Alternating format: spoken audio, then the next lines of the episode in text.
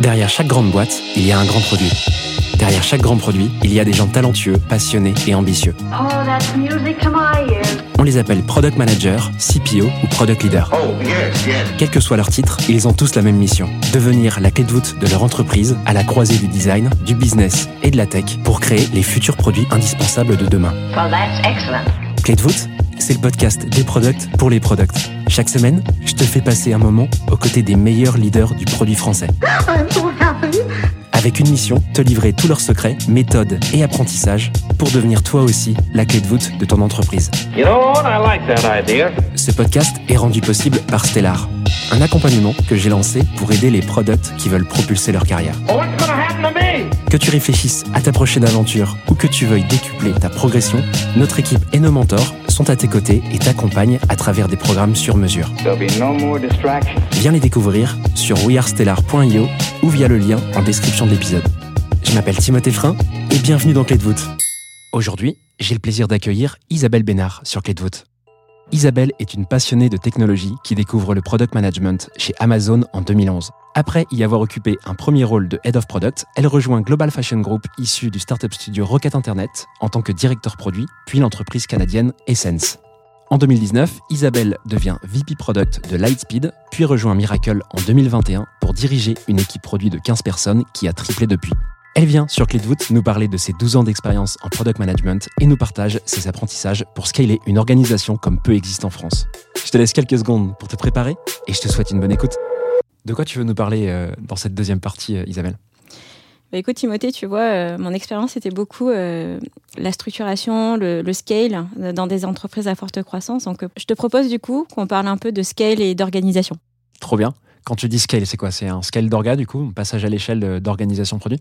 Alors oui, en effet, c'est le passage à l'échelle de l'organisation, mais qui va effectivement avec le passage à l'échelle aussi de ton entreprise, le fameux start-up à scale-up. C'est vrai que toi, tu as connu des. Euh, T'en as parlé euh, en première partie. Pour ceux qui n'auraient pas écouté cette première partie, je vous conseille vivement, parce qu'il y a un peu de contexte. Euh, tu as connu des orgas qui, ont- qui sont passés à l'échelle très vite, très fort. Miracle, en l'occurrence, tu nous as parlé quand même de.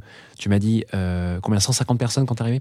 Une, Non. cent- une centaine de personnes, Centaine de euh, personnes. côté tech, ouais, enfin tech et produits, puis 260 à peu près aujourd'hui. Voilà, donc quasiment x2 en l'espace de deux ans, trois ans. Deux ans, ouais. Deux ans, c'est énorme. Euh, on imagine en plus que ça, c'est que la tech. Derrière, il y a aussi tout le reste de l'orga. Mais on va quand même euh, euh, s'appuyer un petit peu sur les sujets tech aujourd'hui, tech product. Comment tu veux approcher ça? Qu'est-ce que tu veux qu'on aborde, qu'on creuse ensemble? Comment tu vois le truc? Bah, Écoute, moi je vois vraiment trois aspects qui sont très importants quand on réfléchit à son organisation et qu'on doit passer à l'échelle, dit en français, en bon français. C'est, je pense que ça commence déjà par avoir une vision produit très claire. Et puis bien, bien sûr, c'est l'équipe en elle-même, c'est euh, la façon dont l'équipe va travailler, les compétences de l'équipe. Et enfin, euh, moi je pense que réfléchir à son organisation, c'est un peu comme quand on développe un produit. Et j'aimerais bien euh, vous expliquer un peu comment on a fait ça. Trop bien. Bah écoute, je suis trop chaud. C'est parti pour la première étape. Tu nous as dit du coup, tu parlais de vision produit. Euh, comment ça s'est fait? J'imagine que là, tu vas t'appuyer sur plusieurs exemples, peut-être Miracle. Euh, comment tu fais ça concrètement du coup pour euh, faire en sorte que cette vision produit elle soit bien partagée euh, et bien claire pour tout le monde? Oui, bien sûr. Parfois, euh, quand on parle de vision produit, c'est un peu galvaudé, on ne sait pas trop euh, ce qu'on veut mettre derrière, etc. Euh, moi, pour moi, la, vision produit, c'est clairement de donner une direction très claire aux équipes vers là où on veut aller. Et du coup, pour savoir où on veut aller au niveau produit, il faut savoir où on veut aller au niveau de l'entreprise. Les, objectifs de l'entreprise étaient très clairs et du coup, c'était de reprendre ces objectifs globaux et de les traduire dans le produit. Et euh, une fois qu'on a euh, ces objectifs vers là où on va aller et comment est-ce que le produit va servir l'intérêt euh, de la croissance de l'entreprise, de la croissance euh, euh, de, de l'acquisition de nos clients, de la croissance de leurs revenus, etc., c'était très important de vraiment de se dire, OK, le produit, comment est-ce qu'on contribue à ça? Et une fois qu'on l'a écrit, euh, notre vision statement, notre mission statement, en fait, il y a trois choses qui sont assez importantes. La première, c'est d'avoir un espèce de pitch deck. Tu sais, quand tu travailles côté commercial, tu as toujours un, un deck template, euh, enfin, euh, voilà, des, Une des- une documentation, présentation, ouais. voilà, une présentation euh, standard où en fait, tu, euh, tu as toujours les messages clés. On explique toujours la même chose, qu'est-ce qu'on essaye de faire, pourquoi est-ce qu'on le fait et comment on va le faire. Et donc, tu construis ça. Et ensuite, il y a quelque chose qu'on aime bien dire chez Miracle, c'est la répétition fixe la notion. C'est-à-dire qu'en fait, tu vas la présenter encore et encore pour que, en fait, les messages rentrent. Donc ça, c'est une façon de faire. L'autre façon, euh, pour nous, ça a été aussi de co-construire finalement un peu ce, ce, fameux pitch deck. Et donc là, pour euh, embarquer tout le monde dans, cette, euh, dans ce travail-là, on, s'est pris trois jours à Bordeaux avec toute l'équipe produit, avec les directeurs, avec les PM, et on s'est tous assis pour essayer de construire ensemble cette vision produit en se disant voilà, on connaît maintenant nos objectifs euh, euh, d'entreprise, comment est-ce que nous, en tant qu'équipe produit, on construit ça, et d'avoir de la co-construction dans la vision, ça aide aussi en fait d'assimiler euh, et de devenir finalement soi-même un peu évangélisateur de cette vision produit. Et enfin, euh, en fait, il faut la concrétiser dans le quotidien des équipes. Et donc, définir des objectifs au niveau, euh, nous, ce qu'on appelle des piliers, que peut-être d'autres appellent des tribes, mais voilà, c'est chaque, au niveau du pilier, au niveau des squads, que ces objectifs se retranscrivent dans euh, la mission de la squad, du pilier, et puis, au fur et à mesure qu'on a euh, maturé tout ça, on a mis en place, nous, un, framework de North Star Metrics où euh, chaque pilier va avoir son North Star métrique avec les KPI à mesurer. Donc, vraiment concrétiser euh, cette notion un peu peut-être galvaudée de vision du produit dans des choses qui sont actionnables par les équipes au quotidien et que elles savent pouvoir actionner. Donc ça, pour moi, la vision produit, finalement, c'est un peu tout ça. C'est être capable de formaliser vers où on va aller, euh, le faire euh, porter par les équipes et puis le concrétiser dans leur mmh. quotidien. Tout ça, ça rentre dans le deck quand tu parles de North Star, de Vision Statement, euh, tu as parlé d'objectifs, ce fameux week-end à Bordeaux, vous mettez tout sur deck. Tout ce que tu viens de dire, vous le mettez dedans, c'est ça? Oui, au fur et à mesure. On n'a pas, construit, ouais. on n'a pas tout construit euh, jour 1. Euh, Metrics, c'est arrivé plus tard parce qu'il fallait aussi bien définir euh, avec les équipes engineering parce qu'on voulait que ce soit un, un, exercice collaboratif avec les équipes engineering aussi. C'est arrivé plus tard, mais il fallait commencer par euh, bah, l'étoile polaire, hein, c'est ça que ça veut dire, North Star c'est qu'est-ce qu'on veut faire, produit. Et ensuite le décomposer petit à petit euh, dans chacune des équipes, et là ça prend un peu de temps. Mais comme c'est co-construit, il y a euh, une appropriation beaucoup plus forte des équipes de cette vision produit. Tu peux nous redire, pour que ce soit très clair, même pour moi ça a été très vite, quelles équipes tu as inclus pour construire cette mission? Donc j'imagine que les cofondateurs sont là. au produit, qui est-ce qui vient participer à ça et peut-être dans les autres départements? Bien sûr. Alors, la vision de l'entreprise, elle a été construite par la management team, par le COMEX, donc effectivement avec les cofondateurs de l'entreprise, où est-ce qu'on veut aller, qu'est-ce qu'on veut faire en tant que Miracle. Et ensuite, la vision produit, moi je l'ai déclinée avec euh, donc Philippe Corot, notre cofondateur, euh, pour m'assurer qu'on avait un alignement euh, effectivement entre sa vision et euh, ce que le produit allait faire. Et puis ensuite, on essaye de travailler avec d'abord les directeurs produits, donc mes directs reports, et puis ensuite avec les PM, on, était un peu moins nombreux, mais les PM de l'époque, où là on, est parti effectivement de trois jours pour réfléchir ensemble à comment on veut le formaliser, comment on le structure dans chacune des équipes, des squads, chacun des piliers pour que ce soit clair, compris et comment est-ce que tout ça s'articule. Hmm. C'est un deck qui fait combien de slides? Qu'on voit un peu la forme que ça prend? Alors aujourd'hui, il doit être assez long. Au début, c'était 5 slides. Ah ouais, très court. C'était très court parce qu'en fait, on commence quelque part, puis après, aujourd'hui, euh, j'ai arrêté de compter, mais je pense qu'on. Mais ça, ça permet d'avoir une. Euh, une source de vérité finalement unique et commune où on peut toujours revenir. Et maintenant qu'on est beaucoup plus gros, chacun a son propre euh, pitch deck, on va l'appeler comme ça. Voilà. Hyper intéressant. J'ajouterai quelques liens dans la description de cet épisode parce que là, on va pas faire cet épisode sur, euh, on va pas le consacrer à la construction de la vision produit. C'est tout un travail et, euh, on avait pas mal de contenu euh, sur tout le média à ce sujet. En tout cas, hyper intéressant de voir comment vous l'avez fait vous. Et en fait, chaque boîte le fait un peu différemment. Il hein. n'y a pas de, il y, a pas une manière unique de le faire. Il y a quelques euh, je dirais quelques briques qui reviennent un peu, ce fait de le faire un peu en sprint, comme tu disais, toi tu l'as fait sur un week-end, euh, sur une partie, etc., et tu l'améliores en continu. Peut-être une question, juste pour finir euh, sur cette construction de vision, c'est depuis que tu es chez Miracle, tous les combien de temps vous la revoyez, si vous la revoyez d'ailleurs? En fait, on... Alors, c'est la stratégie qu'on revoit. La vision, normalement, elle reste quand même assez stable. Hein. C'est plutôt la stratégie, c'est comment on fait pour y arriver. Euh, et, en fait, on, regarde au moins annuellement, euh, voire euh, tous les six mois, voire tous les trimestres, en fonction de facteurs qui peuvent nous encourager à nous reposer des questions. Côté produit, on se repose la question tous les trimestres. Est-ce qu'on est toujours sur la bonne voie? Est-ce qu'on a atteint nos objectifs? Donc, on regarde très, très régulièrement notre stratégie. La vision, on essaye de faire en sorte qu'elle soit la plus stable possible quand même. Donc le, le- le point, c'était de se dire, euh, on construit cette vision et après on la partage. Ça, c'était le point 1 de, pour attaquer ce sujet qui est de comment tu scales une orga produit. Euh, ça consiste en quoi de la partager du coup euh, Donc tu as ce document, tu as le deck qui est avec toi. Qu'est-ce que t'en fais Tu le balances partout dans la boîte ou euh, tu- Non, mais c'est vraiment un processus d'évangélisation. Donc, euh, on fait des roadshows, j'ai des meetings avec les membres de la management team pour leur présenter, prendre leur feedback aussi. Et puis ensuite, ben, comme c'est un process très itératif et qui peut toujours être challengé, à chaque fois qu'on a des discussions et qu'il y a un point qui peut-être fait plus de sens ou qui euh, doit être visité, on en discute euh, à chaque niveau de l'organisation que ce soit au niveau de la management team, que ce soit au niveau euh, de la leadership team, donc avec euh, tous les directeurs, VP de l'organisation, ou même au niveau des équipes produits en tant que telles, avec leur... on a des product ambassadeurs, donc c'est les, points de contact principaux qu'on a dans chacun des départements qui travaillent de manière très proche avec, avec nos PM, avec, les squads. Et donc on, la, on la retravaille sans cesse et on l'enrichit sans cesse.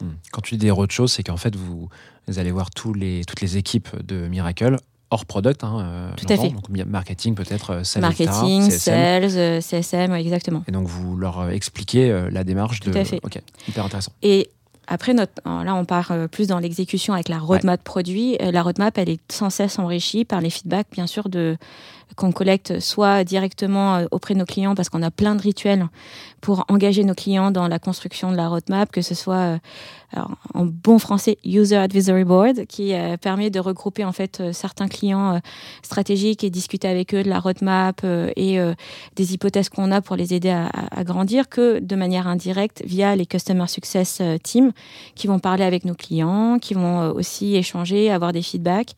Et, euh, et voilà, nous, on a un outil qui nous permet de collecter euh, tous, ces, tous ces feedbacks, des insights euh, dans, dans un outil. Et ça nous permet sans cesse de, d'enrichir notre réflexion, de nourrir les, les priorités et puis de nous assurer que ce qu'on développe répond finalement à une vraie attente.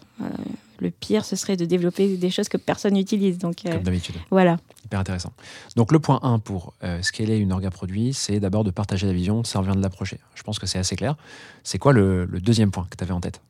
Après, c'est euh, quand même de travailler ensemble, c'est d'avoir l'équipe avec les compétences, euh, la fameuse culture produit. Qu'est-ce qu'on met derrière la culture produit? Euh, Quelle est la culture produit qu'on veut avoir chez, chez Miracle? Il y en avait déjà une, hein. Euh, mais je pense qu'elle a besoin d'être un peu formalisée, surtout quand on va doubler ou tripler euh, notre équipe produit. C'était le moment de, formaliser un peu euh, cette fameuse culture produit avec quelles sont les compétences, quels sont finalement les rôles et responsabilités des uns et des autres. Et donc voilà, ça c'était notre deuxième phase. L'objectif, effectivement, c'est de définir les rôles et les responsabilités euh, des uns et des autres, d'un PM, d'un engineering manager, d'un squad lead, euh, d'un directeur produit. Et puis, comment est-ce qu'on travaille ensemble? C'est les outils, euh, c'est la gouvernance, etc. Euh, et pour nous, on a voulu trouver un équilibre entre donner suffisamment de flexibilité à chaque squad, euh, de définir eux-mêmes la façon dont ils veulent travailler, parce que euh, finalement, en fonction du niveau de maturité du, du produit euh, que, sur lequel tu travailles, euh, le temps que tu as déjà passé avec cette squad-là, est-ce que c'est une squad qui est nouvellement formée ou les gens ont déjà l'habitude de travailler ensemble depuis longtemps Ils ont des façons de travailler qui sont très différentes, donc on a beaucoup de liberté. On a aussi bien euh, du Scrum, du Kanban, du Scrum, euh, du. Enfin voilà, on n'a pas, euh, on n'est pas dogmatique sur comment travailler. Par contre, on a un cadre, euh, on a des euh, artefacts produits que tout le monde euh, doit euh, tenir à jour et, au courant. Et donc formaliser tout ça, formaliser un peu ce que c'est que la culture produit chez Miracle, ça a permis effectivement de se dire que quand on va euh, onboarder euh, 10, 20, 30 personnes par mois, ils auront euh, un playbook auquel ils peuvent se référer pour se dire, OK, on fait comme ça le, produit chez Miracle. Parce que ce qui est important pour moi et pour les équipes euh, produits et tech de Miracle, c'est qu'on ne voulait pas juste prendre un, un framework et puis l'appliquer tel quel, parce que ce n'était pas forcément notre façon de faire. On a voulu définir le développement produit à la Miracle avec euh, les choses qui étaient importantes pour nous, les choses qui ne l'étaient pas, euh, et encore une fois, les rôles, les responsabilités des uns et des autres. Donc pour toi, formaliser la culture produit, et là je l'apprends vraiment en live, euh, je comprenais pas bien quand tu le disais au début, c'est que vous documentez en fait la façon de faire du produit et, et voilà comment, comment ça se passe concrètement euh, dans le quotidien de la boîte, c'est ça? Oui. Euh, ce, ce travail de documentation, il se fait comment concrètement? C'est quoi? C'est à nouveau en, en termes de format, euh, peut-être, je sais pas, de, de, de euh, je, je cherche mon mot, de, ouais, de documents, d'outils. de- voilà, je sais pas comment c'est fait euh, Ouais, concrètement. mais, euh, alors, très, très concrètement, c'est un playbook. C'est-à-dire que c'est Ok. c'est un document que, bon, nous, on utilise Confluence, donc on a documenté Ouais. sur Confluence. Et quand tu arrives en tant que nouveau PM ou nouveau dev, ben, tu sais, OK, ben, comment est-ce qu'on fait du produit chez Miracle? C'est quoi mon rôle? Comment est-ce que on formalise la definition of ready, la definition of done Qu'est-ce que ça veut dire chez Miracle Donc tout ça est documenté, formalisé. euh, et ça permet finalement euh, le scale parce qu'en fait, tu te reposes pas la question à chaque fois qu'il y a une nouvelle équipe qui arrive. Et donc chacun voit un peu son terrain de jeu. C'est-à-dire qu'effectivement là où il y a beaucoup de flexibilité et puis là où euh, on a quand même des règles du jeu commun parce que euh, ça reste quand même un travail d'équipe. Hmm. Ça, c'est mis à jour en continu ce document? Ouais. Euh, Ouais. Et on le fait d'autant plus que maintenant on a, on a une équipe de product operation qui nous aide à garder ça euh, euh, à jour pour les équipes et on, on l'enrichit sans cesse. Et comme je vais déjà embarquer sur la troisième, le troisième aspect qui est de dire réfléchir à son organisation produit un peu comme, Excellente transition. comme, comme un produit, c'est qu'en fait on a une vraie proche- pro- approche itérative de notre organisation. On est sans cesse en train de réfléchir, ok, qu'est-ce qui fonctionne, qu'est-ce qui fonctionne pas, on fait des rétros, ça fonctionne pas, on arrête, ça fonctionne, on continue, ça fonctionne mais on peut aller plus vite, on, améliore.